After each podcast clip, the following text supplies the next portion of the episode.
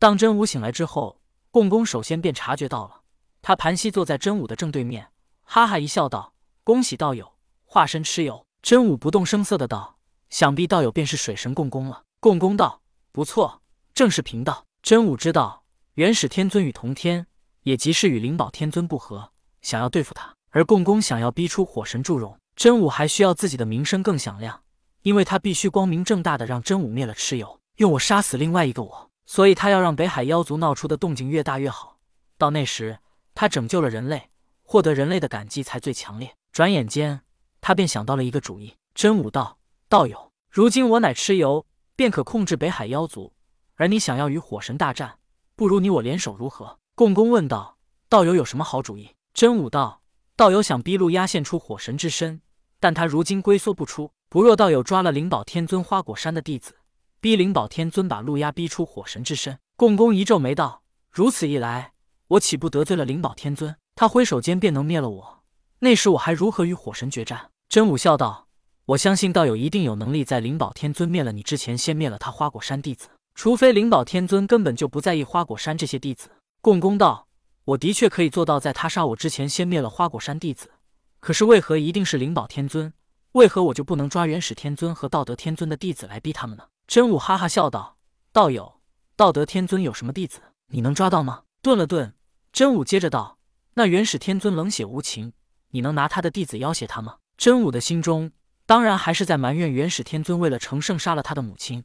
虽然他逼迫同天是在帮元始天尊，但当他说到元始天尊之时，也毫不留情。共工点点头道：“如此说来。”抓花果山弟子逼迫灵宝天尊是最好的选择了。真武道不错，反正道友只是为了与火神决战，只要能逼陆压现身，最后的结果是生是死已经不重要了。如果道友胜了，便向灵宝天尊请罪；如果败了，那还有请罪的必要吗？共工道此计可行，但如此一来，我又有什么需要和你联手的呢？真武道只有蚩尤才能控制北海妖族，而我在此以蚩尤之名闹出的动静越大。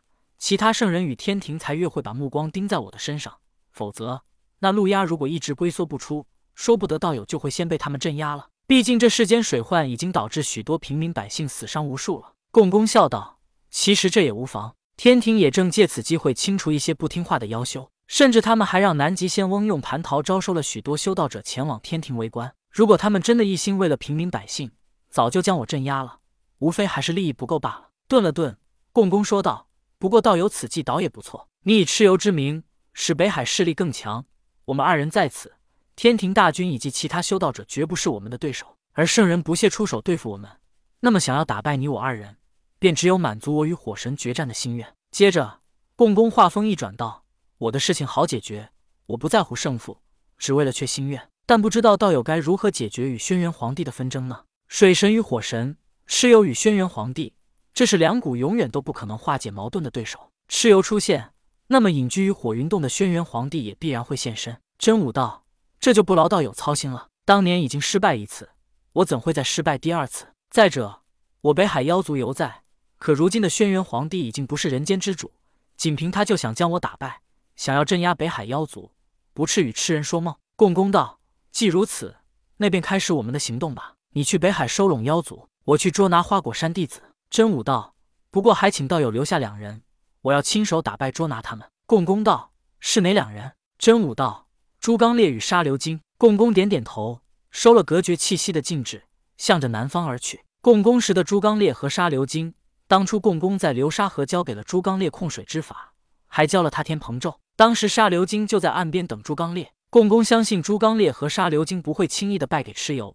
再者，只要有他在，蚩尤也不会杀了他们二人。所以此时共工也并没有暴露出他认识朱刚烈和沙流金。此前共工刚与来自花果山的六大妖王战斗过，他相信他们几人逃得并不远。六耳猕猴遵从同天的吩咐，给了大力牛王震天剑与芭蕉扇阳扇。大力牛王为了征服罗刹女，便去追赶，但结果他刚飞走没多远，就碰到了迎面而来的共工。看到共工，大力牛王直接转身就逃。六耳猕猴等人看到去而复返还，一脸慌张的大力牛王。而且他口中还吆喝着大家快逃，众人都很疑惑。但随后他们就看到了大力牛王身后的共工。六耳猕猴疑惑地问道：“那后面追牛老弟的人是谁？”如意道人和彭王异口同声地说道：“那就是共工。”六耳猕猴一愣，真是得来全不费功夫。刚想与共工战斗，他就主动送上门来了。六耳猕猴纵身飞起，拦在共工和大力牛王之间，道：“共工，住手！你想要对付他们，首先得过了我这一关。”